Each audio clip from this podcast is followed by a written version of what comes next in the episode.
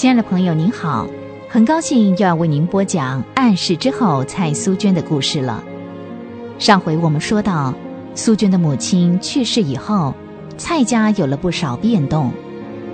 李曼玛丽女士搬了进来，成了家中精神的中心。蔡家上上下下都很敬爱她。苏娟的六姐也带着孩子们搬回了娘家住。不久，也都受洗归主了。六姐信了主，使苏娟心里得了安慰。可是她看得出来，六姐的心头的重担仍然没有放下来。她六姐的重担不是别的，而是她大儿子永健不肯悔改的事儿。永健这时候已经被关了起来，因为他公然拿枪抢劫。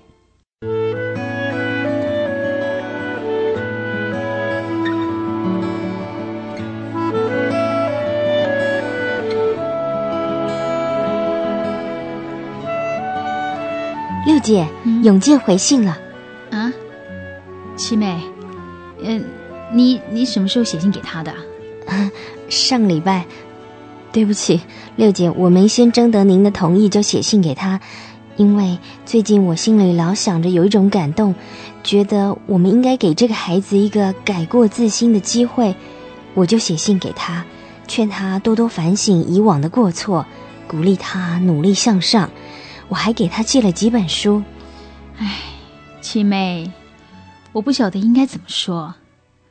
每一次我祷告的时候，第一个题目不是别的，就是祈求上帝能够改变这个孩子。可是马上就会又有一个不好的思想打断了我的祷告。我又觉得永健他，他一辈子都好不了的。六姐，你已经信主，怎么能够说这种绝望的话呢？我不是说了吗？在神没有不可能的事。我相信神一定会帮助他胜过罪恶，只要我们肯用信心等候神。七妹，我我心里很难过。六姐，主了解你的痛苦。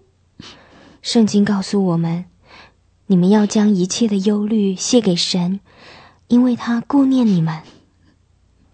六姐，我发现你一直把原来的重担留在自己的心里，没有卸给神，这样不是太苦了吗？可是七妹，我实在没有办法忘记过去永健留给我的痛苦，怎么办？别难过，交托的功课当然没有办法马上学会，我们慢慢来。六姐。有一件事，我想跟您商量。什么事啊？嗯，我想，嗯，想请您答应我，把永健接出来。啊？你你说你要把他接回家？嗯，不，呃，这件事我，啊啊，哎，叫我怎么说呢？永健在信里说要我替他向你求情。请你把他保出来。他说他再也不会惹您生气了。七妹，我实在不敢答应这件事情。为什么？六姐，这是他唯一的机会。你再不保他，那他将来……我知道，我知道，如果我不保他，他还得继续坐牢。可是，我也知道他一向说话不算话，也知道他恨我，恨他弟弟。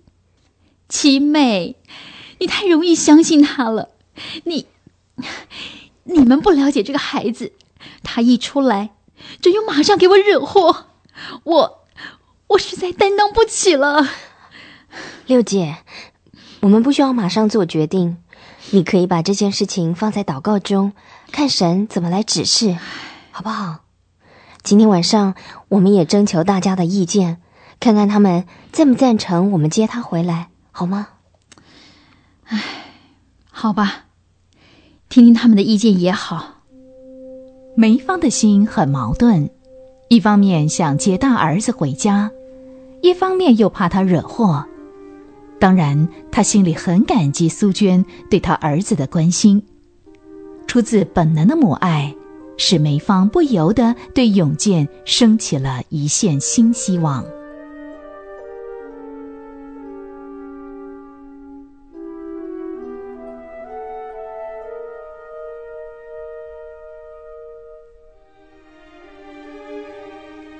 我了解大家为什么不赞成接永健回来，可是我们不能眼睁睁的看着这么一个聪明的孩子就这样断送自己的前途。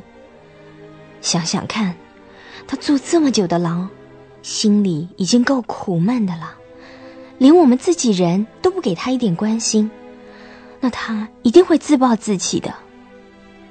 苏娟，你误会他们的意思了。他们并不是反对你把永健接回来，他们的意思是慢点儿做决定。哎，这也难怪，这孩子过去做了不少叫人伤心的事，谁都怕将来他回来了又像以前那样不听管教，很麻烦。所以，我想我们还是先跟他通几封信。探探他的口气，调查他在里面的表现，还有最要紧的，是趁这个时候多跟他谈点福音，把神的爱介绍给他。你看这样如何？嗯，这样也好。哎，瞧我老毛病又犯了，做事缺少耐心。那不是你没有耐心，是因为你太爱他。太关心他了，啊！待会儿我先给你一本圣经，你替我寄给那个孩子。嗯，就这样，这件事暂时搁下来了。从此以后，苏娟经常的跟永健保持联络。她发现永健的信一封比一封进步，无论问答或者是笔记，都进步的很快。而且永健还会引用圣经的话，表达自己悔改的决心。这一天，苏娟下定决心要说服大家接永健回来团聚。可是，像上次一样，他们还是无法接纳他的意见。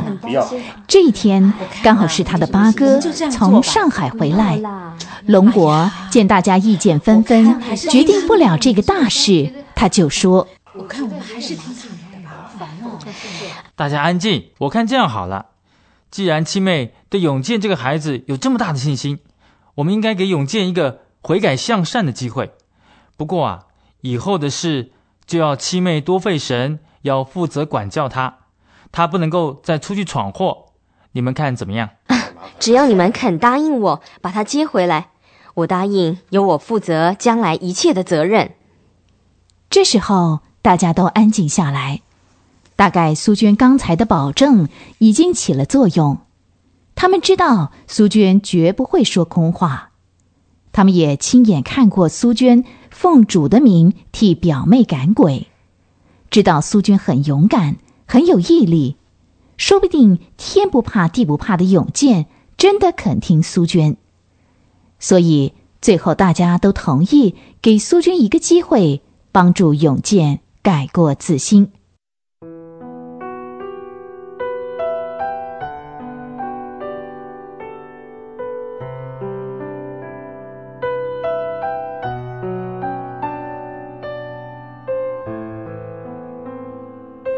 这天早上，像往常一样，蔡家上上下下一起聚集在客厅里读圣经。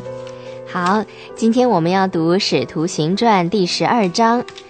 那时，希律王下手要苦害教会中的几个人，用刀杀了约翰的哥哥雅各。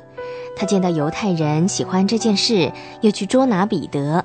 那时正是除孝节的日子，希律王拿了彼得收在监里。少爷，少爷，你不能啊，少爷！有健回来了。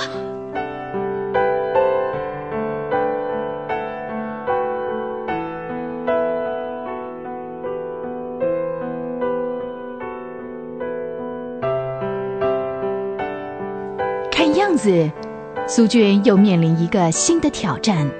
他负责得了永健日后的行为吗？蔡家上上下下如何面对一个从牢里出来的永健呢？欢迎您下回继续收听《暗示之后》蔡苏娟的故事。